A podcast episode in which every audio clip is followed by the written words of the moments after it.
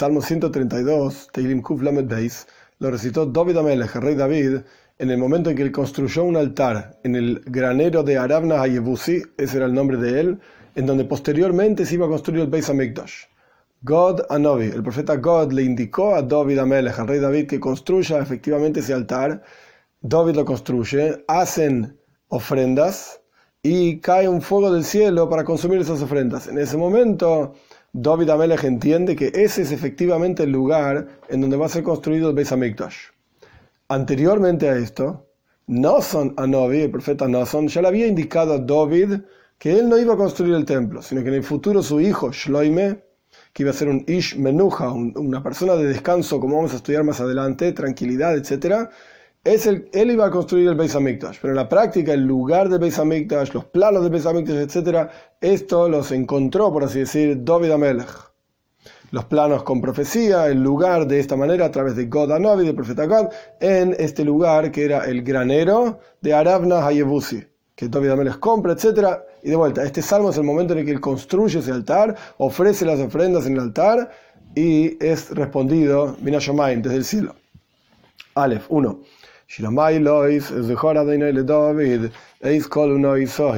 Una canción para las ascensiones, como ya hablamos varias veces, había escalones entre dos partes del Beis Hamikdash, del templo, Esdras Noshim, Esdras Israel, el patio de mujeres, el patio de Israel, 15 escalones, 15 salmos. Este es uno de estos salmos que se cantaba en esos escalones. Una canción para las ascensiones, entonces, recuerda a Dios a David toda su aflicción, toda su aflicción que él buscó y él procuró hacer un lugar para el descanso de Dios, un Beis Hamikdash, un templo. Beis 2. Asher Nodar que juró David a Dios y prometió al poderoso de Yaakov. Es una especie de repetición. porque justamente menciona Yaakov? Uno de los comentaristas, el Radak, menciona que es Yaakov que encontramos en la Toira, que ve en la práctica el lugar del Beis Hamikdash, en su sueño que él tiene en Pashas Vayetzei, en la Toira, él sueña la escalera, etc. Él ve el lugar del Beis Hamikdash. Y en la práctica, anteriormente también, tanto Yitzhak como Abraham estuvieron, digamos, en el lugar de Beis Hamikdash. De hecho, Akeida Sitzchok, la atadura de Yitzhak, Abraham atando a su hijo para ofrecerlo a Dios, etc. Eso ocurre también en el lugar de Beis Hamikdash, pero no necesariamente ellos sabían que ese iba a ser el lugar de Beis Hamikdash. Jacob lo sabía, por eso es mencionado aquí Abir Jacob, el poderoso, que es Dios, el poderoso de Jacob. Gimel 3. ¿En qué consistió aquel, juramento que habla el versículo 2 que hizo David Amelech? Entonces explican los versículos. ¿Acaso entraré en una tienda de mi casa? ¿Acaso me voy a sentar en una casa tranquilo? ¿Acaso voy a subir a mi cama? Eres Yitzua y es también mi cama que está preparada para dormir. Dalet 4. Continúa el juramento. ¿Acaso voy a dar a mis ojos sueño, a mis párpados descanso? Hey, 5. Hasta que encuentre un lugar para Dios, para las residencias del poderoso de Yaakov residencias en plural, porque se refiere a todos los templos que hubo, el primer templo, el segundo templo, e incluso algunos comentaristas dicen que se refiere incluso al Mishkan. Shiloh, Noiv, Givoin fueron diferentes ciudades en donde se construyó el Mishkan, el tabernáculo que trajo el pueblo judío desde el desierto, aquel templo móvil, etc. estuvo en diferentes lugares, diferentes cantidades de años. En la práctica, 369 años en Shiloh, y después Noiv y Givoin fueron 52 años entre ellos dos. El punto es que David quería encontrar un lugar para descanso de Dios, de la presencia de Dios. Y él juró esto. Aquí termina, digamos, ese juramento. Vov 6.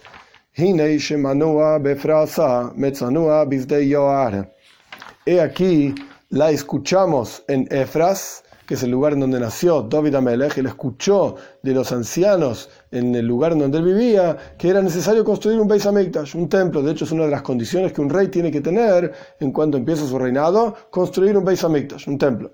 Metzanúa la encontramos en el campo del bosque, es decir, encontramos efectivamente el lugar en donde tiene que ser construido ese Beis Hamikdash, ese templo, en el campo, en los bosques, etc.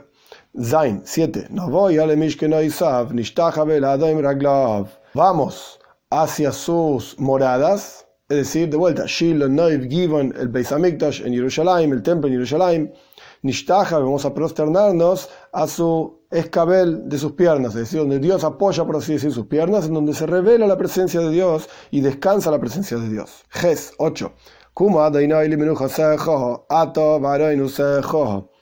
Levántate Dios hacia tu descanso, es decir, ingresa en ese lugar. De hecho, estos versículos los recita Shloime Amelech también. El rey Salomón en el momento en que construyen en la práctica e ingresan el arca en el Beis Hamikdash, en el templo, recita estos mismos versículos. Levántate Dios a tu descanso, tú y tu poderoso Aarón, arca. Aarón significa el arca, usejas de tu poder, el arca de tu poder. Tes 9. Cuando esté en funcionamiento, digamos, el Beis Hamikdash, el templo, tus sacerdotes, los Koyanim, vestirán rectitud, es decir, con las ropas especiales hechas para los Koyanim, para los sacerdotes, y tus piadosos, que se refiere a los Levim. Los levitas y eran cantarán, porque ellos cantaban efectivamente con instrumentos y con la boca en cada ofrenda. Yud 10. Babur David al Toshev Pnei En aras de David, tu sirviente, no retornes el rostro de tu ungido, que se refiere a un rezo que hizo David Amelech, porque sabía que Shloime Amelech, el rey Salomón, su hijo, iba a construir el Beis Hamikdash, entonces estaba pidiendo por él, por en aras de mí, digamos, de que soy tu sirviente, no retornes vacío, digamos, el rostro de tu ungido, que es Shloime Amelech, el rey Salomón, en el momento de la construcción del Beis para que se revele la presencia de Dios efectivamente ahí en el templo. Yud Aleph, 11.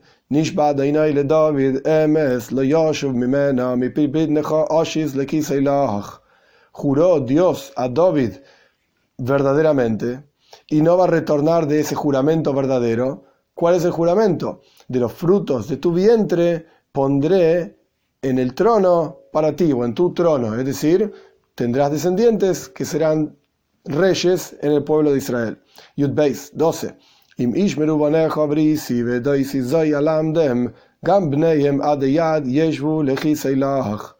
Si cuidarán tus hijos mi pacto y mis testimonios estos que les estoy enseñando, es decir, cuidarán la Torah y las mitzvot, incluso sus hijos eternamente se sentarán en el trono tuyo. Es decir, le estaba diciendo Dios, el juramento que Dios le hizo a David Amelech de que iba a tener descendientes y en el trono, etc. Esto es con la condición de si tus hijos van a cuidar mi pacto. Yud Gimel 13.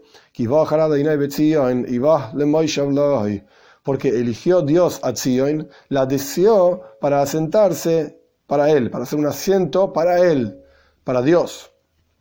Yuddalet 14. Este es mi descanso por siempre. Aquí me asentaré porque la deseo. Es decir, Zion, Yerushalayim, Haramoiri, el Beis el templo, el lugar en donde va a estar el templo en el momento en que este salmo es recitado. Tesvov 15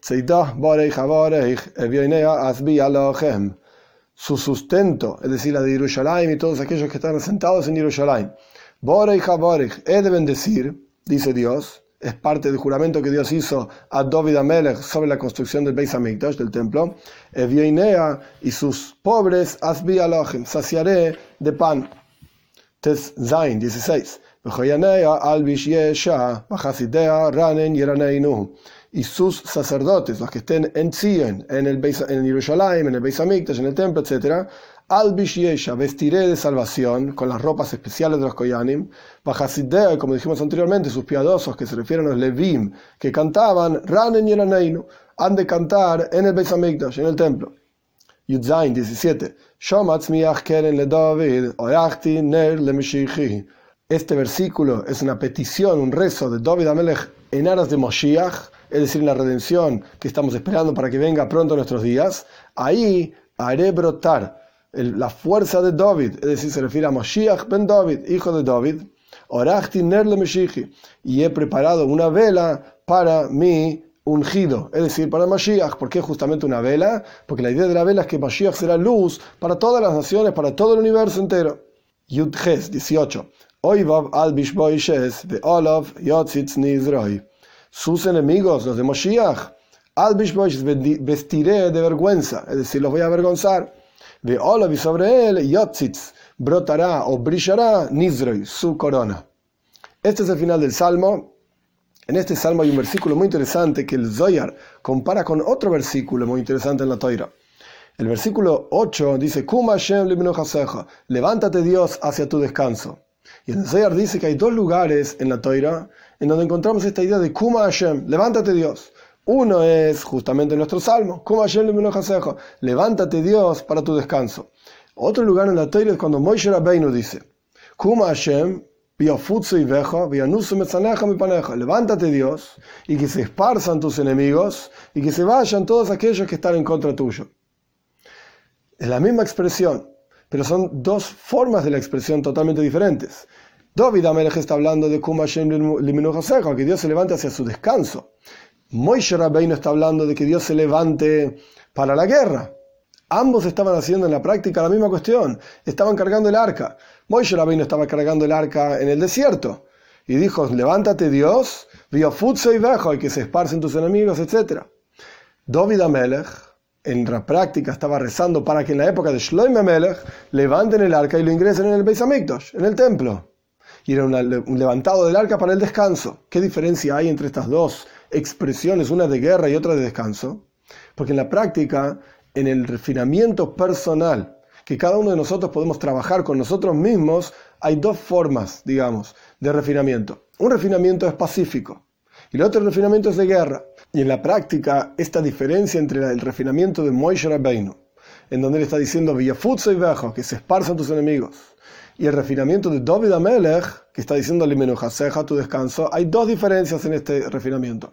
Por un lado, en la forma de refinamiento en, el caso de Moishe Rabbeinu es en forma de guerra, donde el en el arca, estaba adelantándose, por así decir, en el desierto para hacer guerra contra sus enemigos. En el caso de David Amelech, el arca estaba descansando, en tranquilidad, por así decir, en un refinamiento, en paz. Y más aún, el refinamiento propiamente dicho, más allá de la forma del refinamiento, el refinamiento propiamente dicho, el resultado de ese refinamiento era diferente. En el caso de Moishe Rabbeinu, los enemigos continuaban siendo enemigos, solamente que eran Yafutza y Bejo, se esparcían, se retiraban los enemigos. En el caso de David Amelech, está diciendo directamente, no había enemigos. El enemigo se transforma, por así decir, en amigo. ¿Cómo podemos aplicar estas dos formas de refinamiento, el de Moishe Rabbeinu y el de David Amelech, en nuestras vidas personales todos los días, en nuestro propio refinamiento personal? La idea es, el refinamiento de Moishe Rabbeinu, al ser en forma de guerra, es el concepto de refinamiento a través de tfila, a través del rezo, en donde en el momento de la oración, del rezo, la persona tiene una lucha interior entre el alma divina, el alma animal, el alma divina quiere pensar en Dios, el alma animal piensa en el desayuno, hay un conflicto constante donde el alma divina intenta refinar al alma animal, se involucra con el alma animal, como si fuese una guerra, en donde el rey sale a la guerra, en, el caso de Moishe Rabbeinu, el arca salía a la guerra, y estaba involucrado con el enemigo, al punto tal que el enemigo terminaba esparciéndose, yéndose, etc. Pero había una guerra. El caso de refinamiento en el estilo de David Amelech, que dice, Kuma tu descanso, no es en forma de guerra, es el, refinamiento personal en forma de toira. La toira viene de arriba para abajo, por así decirlo, es iluminar la oscuridad de este mundo a través del estudio de toira. Y ahí no hay guerra. Porque el punto no es involucrarse con el enemigo para luchar contra el enemigo de manera tal de refinarlo y... No, directamente iluminar la oscuridad y sabemos que un poco de luz desplaza muchísima oscuridad. Entonces en general son tfila, rezo, esto es representado por la guerra, digamos, de Moishe Rabbeinu. Y el, en general el, el, otro tipo de refinamiento es toira. Pero dentro de la toira misma hay dos partes también.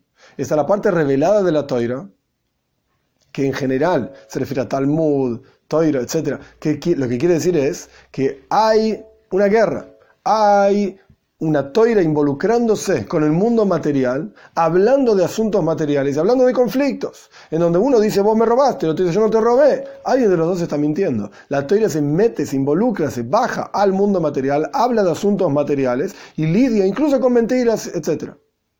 Este es un tipo de refinamiento.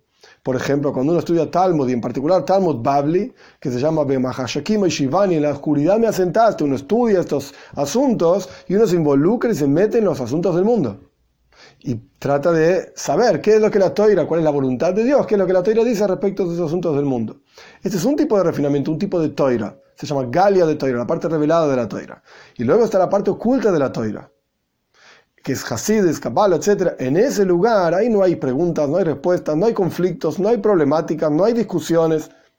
Ahí es como iluminar el lugar de manera tal de revelar como en la oscuridad misma está incluso la presencia de Dios. Y esto es un refinamiento pacífico, totalmente pacífico, porque no consiste en involucrarse para pelear con el enemigo, etc., sino que representa iluminar al enemigo directamente en el lugar donde el enemigo está, y se transforma de enemigo en enemigo porque se revela en el enemigo incluso como también tiene una porción de Dios. Y estos son los dos versículos que el Zoyar compara de Moshe Rabbeinu y David Amelech. Moishe Rabbeinu dice, Kuma Hashem, levántate Dios, pero para hacer guerra, Biofutza y Veja, que se esparzan tus enemigos. David Amelech dice, Kuma Hashem, levántate Dios, Libenojaseja, para la calma. Y sabemos que en la práctica, Rabbi Shimon dijo en el Zoyar que Behai Sifro Dilach, con este libro tuyo, con la parte más profunda de la toira, con el refinamiento en forma pacífico, Vamos a salir del exilio con misericordia, con la venida de Mashiach pronto en nuestros días.